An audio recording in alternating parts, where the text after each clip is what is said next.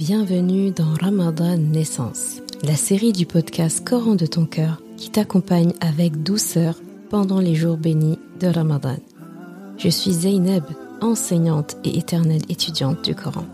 Chaque jour de ce mois béni, du lundi au vendredi, prépare-toi à voyager à travers les histoires de ton Coran, à la recherche de belles leçons de vie pour toi et tes proches. Ramadan Naissance parce que chaque Ramadan est censé être ta renaissance et chaque Ramadan est censé être ta station d'essence. بسم الله الرحمن الرحيم نحن نقص عليك نبأهم بالحق إنهم فتية آمنوا بربهم وزدناهم هدى وربطنا على قلوبهم إذ قاموا فقالوا ربنا رب السماوات والأرض لن ندعو من دونه إلها. لقد قلنا إذا شططا. هؤلاء قومنا اتخذوا من دونه آلهةً. لولا يأتون عليهم بسلطان بين فمن أظلم ممن افترى على الله كذبا وإذ اعتزلتموهم وما يعبدون إلا الله فأووا إلى الكهف ينشر لكم ربكم من رحمته ينشر لكم ربكم من رحمته ويهيئ لكم من أمركم مرفقا Nous allons te raconter leur récit en toute vérité.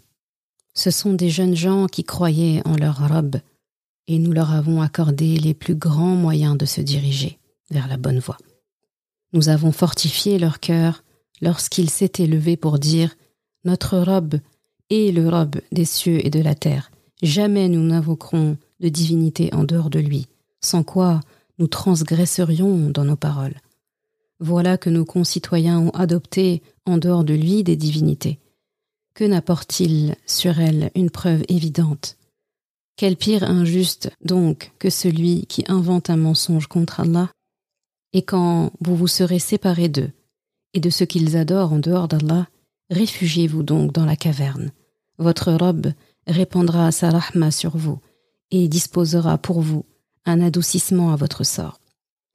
Surat ayah 13 à 16. Pour l'épisode d'aujourd'hui, ça tombe bien que nous soyons vendredi, puisque le récit, l'histoire dont on va parler aujourd'hui, n'est autre que celle des jeunes de la caverne, qui donc donne le nom à cette surat al-Kaf recommandée par notre prophète sallallahu alayhi wa sallam de lire chaque vendredi. La lumière qui va être mise sur l'histoire de ces jeunes de la caverne aujourd'hui, ce sera précisément leur courage face à la fuite. Oui, ils ont fui. Dis-toi, pour te mettre dans le contexte, que ce sont des jeunes qui avaient certes du pouvoir, c'étaient des personnes de notoriété, des fils de notables, des gens respectables, et lorsqu'ils ont décidé de proclamer haut et fort leur foi en Allah, ils l'ont fait devant toute la cour, à un rassemblement officiel. Ils ont fait leur plaidoyer ce jour-là devant plein de personnes influentes. D'où le danger qu'a ressenti le roi et les autres de sa cour, parce que si ces personnes notables embrassent l'islam, eh bien, qu'est-ce que ça va donner? C'est un peu aujourd'hui comme si vous aviez, par exemple, la famille proche d'un roi non musulman ou bien euh, des personnes haut placées, des ministres qui euh, se réunissent et avouent devant une assemblée de plein de personnes, je sais pas, à l'Assemblée nationale ou une parade ou quelque chose en tout cas de très solennel et disent ouvertement bah nous en fait on croit pas en, telle religion, on croit en Allah. Eh bien, pense à l'effet que ça fera sur la foule, sur le reste du pays, si un tel que beaucoup respectent, aiment et admire suit une voie, eh bien nous, on devrait peut-être faire pareil. Donc, euh, peur que les gens se convertissent. Donc, ils avaient du pouvoir, de nom en tout cas, de famille et d'héritage, et pourtant, eh bien, au moment où ils ont proclamé ça, ils se sont mis dans une position de haute vulnérabilité. Ils se sont retrouvés finalement en fuyant sans rien. Ils n'avaient rien. Ils n'avaient plus de pouvoir. C'est pire encore parce que, comme ils sont connus, bah, ils sont recherchés et n'importe qui qui les croise, c'est encore plus compliqué de se cacher parce que ce n'est pas, ce ne sont pas euh, des habitants lambda euh, du pays. Ils sont connus, donc euh, fuir, c'est très compliqué. Se cacher, c'est compliqué. Donc pas de soutien non plus parce qu'ils sont des personnes wanted, tout le monde les cherche. Ils sont partis dans la précipitation, sans, sans richesse. ils n'ont pas emporté une valise avec tout leur or dedans. Ils sont partis sans famille. Ils sont partis alors qu'ils n'avaient nulle part où fuir. Donc c'est pas comme s'ils quittaient leur maison pour rejoindre une maison, un chalet ou une deuxième résidence. Et la preuve, ils avaient tellement rien que lorsque Allah subhanahu les réveille après 300 ans de sommeil profond, eh bien, ils ont faim. ils ont faim et c'est la preuve qu'ils avaient vraiment rien amené avec eux. De toute façon, en 300 ans, ça aurait quand même péri, mais ils, avaient faim. Et qu'est-ce qu'ils avaient? Euh, Ils ont dû tous un peu se, se fouiller les poches entre eux. Chacun fouille sa poche. Et euh, c'est une personne qui dit euh, tiens voilà voilà un peu d'argent va nous acheter à manger fais bien attention sois vigilant donc quand on voit cette situation on pourrait se dire indépendamment du fait que ce sont les jeunes de la caverne que ce sont des personnes tabarakallah des, des saintes personnes des personnes dignes des personnes qu'Allah subhanahu wa ta'ala aime et euh, des personnes qu'on respecte, si on prend euh, ce fait et qu'on le met de côté, ce qu'on voit, ce sont des gens qui fuient en fait. On voit des gens qui fuient. Et pourtant, Allah subhanahu wa ta'ala insiste en fait sur leur courage. Dans tous les mots qu'il emploie, il nous appelle à ça, en nous expliquant que c'était déjà des jeunes. Et c'est pas évident quand on a cet âge-là de prendre position devant tout le monde, devant ses pères, devant ses parents, devant le pays, quoi, devant le roi, pour dire quelque chose qui, ils savent très bien, fera l'effet d'une bombe. Donc, il faut beaucoup de courage pour faire ça. Il en faut encore plus quand on est jeune, sachant que à cet âge-là, c'est l'âge du divertissement, c'est l'âge de plaire, c'est l'âge de, on se cherche un peu dans la vie, c'est l'âge où on est un petit peu en train de tester tout et rien. Et eux, en fait, à cet âge-là, ils sont forts et ils prennent position. Et Allah subhanahu wa ta'ala dit, en parlant de, de fuite, quand il parle de leur fuite, il ne parle pas vraiment de fuite. Il dit Nous leur avons accordé les plus grands moyens de se diriger dans la bonne voie. Donc, ça, c'est par rapport à leur foi. Il leur a vraiment ouvert la voie vers la foi et il leur a en même temps ouvert de cette même façon la voie vers cette caverne. Pourquoi cette caverne? Donc déjà, le simple fait qu'ils y aillent, que ça leur ait été insufflé, c'est la preuve qu'Allah subhanahu ne les a pas laissés, ne les a pas lâchés. À partir du moment où ils ont embrassé la foi, où ils ont proclamé ça ouvertement, où ils se sont mis dans une position de vulnérabilité, de grand danger, eh bien là, Allah subhanahu wa ta'ala, il a pris la relève en fait, tout simplement. Et qu'est-ce qu'il dit? Il dit, nous avons fortifié leur cœur, nous avons solidifié le cœur. Donc,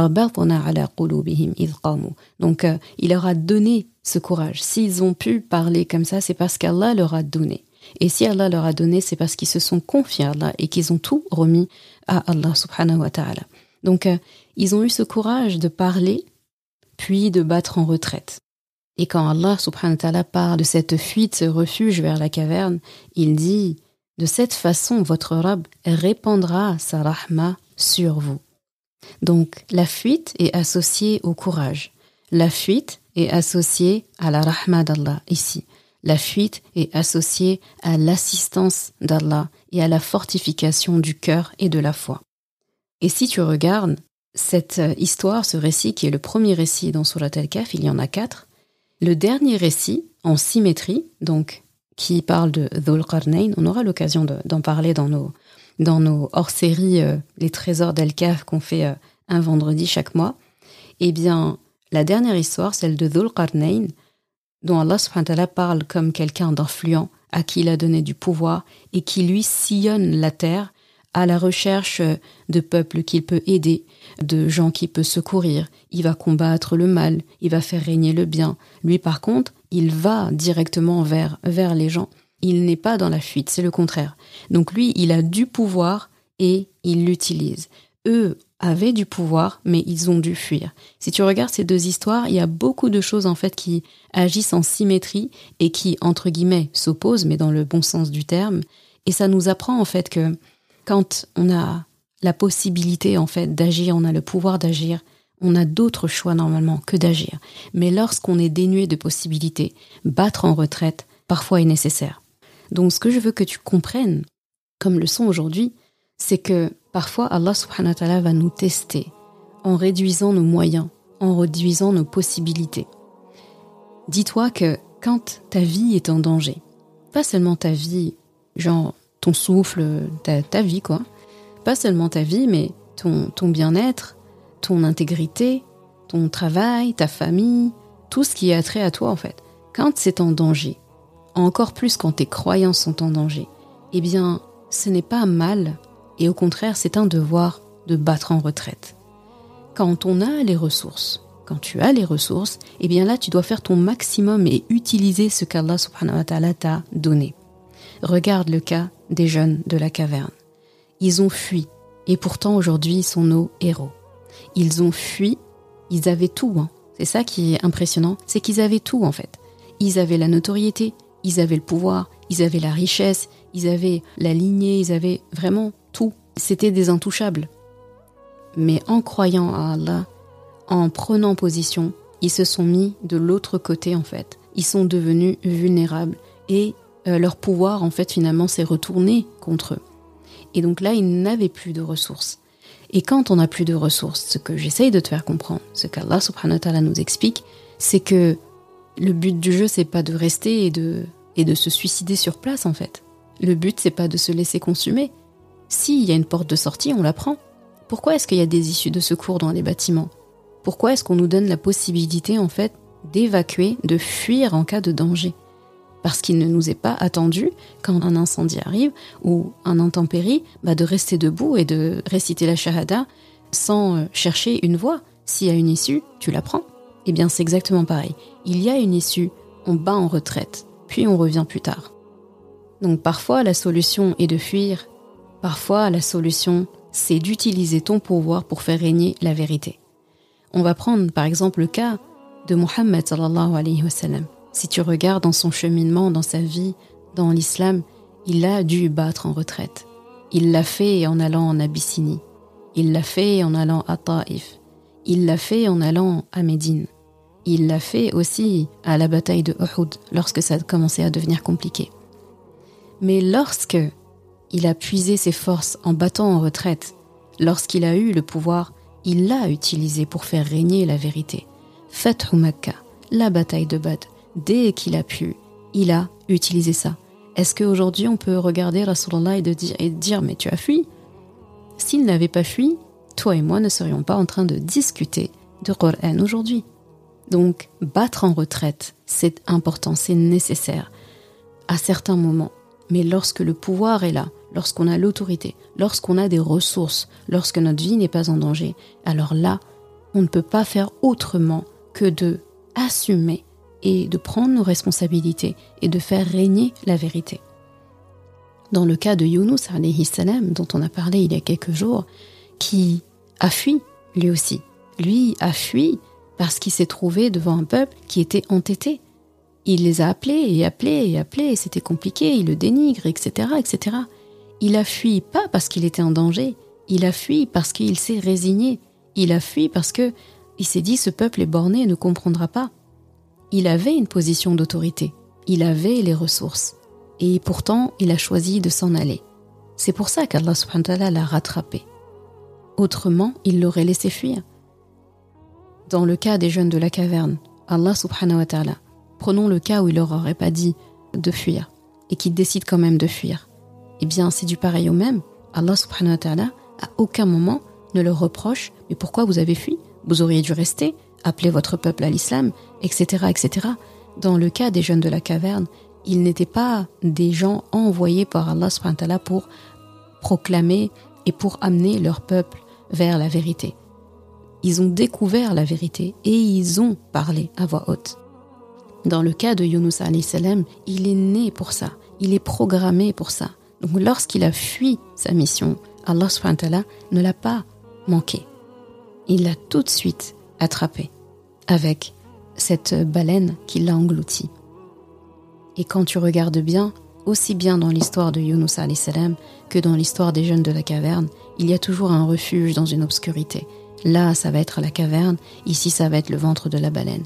Pour Rasulallah, ça a été une grotte quand il était avec Abu Bakr al-Siddiq, donc j'avais même oublié de mentionner ça, quand il s'est réfugié dans cette grotte pour se cacher avec son ami intime Abu Bakr al-Siddiq, c'était une fuite, mais est-ce qu'on peut dire aujourd'hui que c'était lâche et qu'il ne devait pas le faire? Encore une fois, c'est l'accumulation de ces fuites responsables et nécessaires qui font de nous ce que nous sommes aujourd'hui.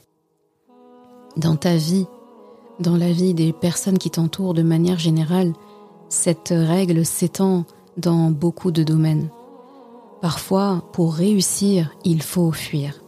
Je pense au cas, par exemple, d'un travail, faire un travail dans lequel on ne se sent pas bien, faire un travail dans lequel on subit de l'harcèlement, où il y a un burn-out qui est en train de se dessiner, et bien quitter un travail où on ne se sent pas bien, par exemple, malgré le confort, le statut de salarié, le confort matériel, eh bien, est-ce que ça vaut la peine de sacrifier sa santé mentale, physique, émotionnelle? Et possiblement notre foi qui peut en pâtir, les répercussions sur la famille, les dommages collatéraux du fait que nous nous sentons pas bien. Est-ce que cela vaut la peine de continuer de rester dans ce travail? Est-ce que fuir n'est pas la solution? Fuir d'un destin d'Allah vers un autre destin d'Allah subhanahu wa ta'ala.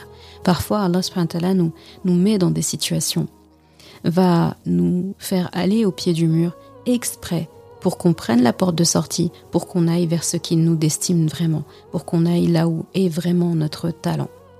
Donc parfois, fuir, c'est faire preuve de force.